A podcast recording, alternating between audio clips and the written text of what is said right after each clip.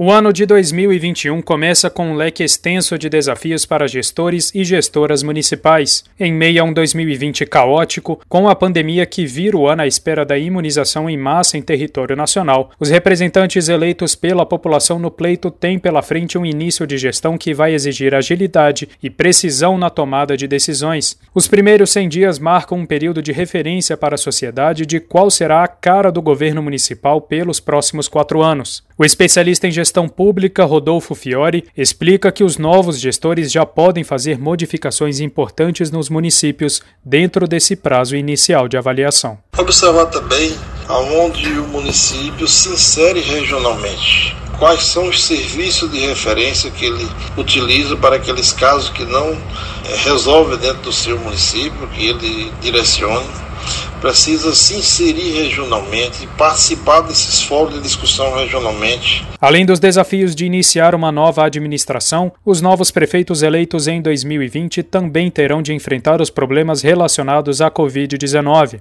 Com o Brasil ainda à espera da vacina e o recente aumento de casos e óbitos em todas as regiões do país, o cenário de saúde no começo de 2021 será o mesmo que se viu ao longo do ano passado. O Conselho Nacional das Secretarias Municipais de Saúde, o Orienta que gestores em início de mandato conheçam, primeiramente, a realidade local do município, que inclui as estruturas de saúde, o espaço físico que essas estruturas dispõem e o papel que cada unidade de saúde desempenha na rede pública. O presidente do Conasens, Willamis Freire, explica sobre os principais desafios dos novos prefeitos e secretários de saúde em 2021. Em que a popularidade do prefeito ou da prefeita eleita está mais em alta, então esse gestor público recém-eleito tem a oportunidade de fazer modificações importantes que demonstrem qual que é o propósito da administração que está entrando agora no governo. No âmbito da administração municipal no início de 2021, além da saúde, a educação, a economia e a adequação ao novo marco do saneamento básico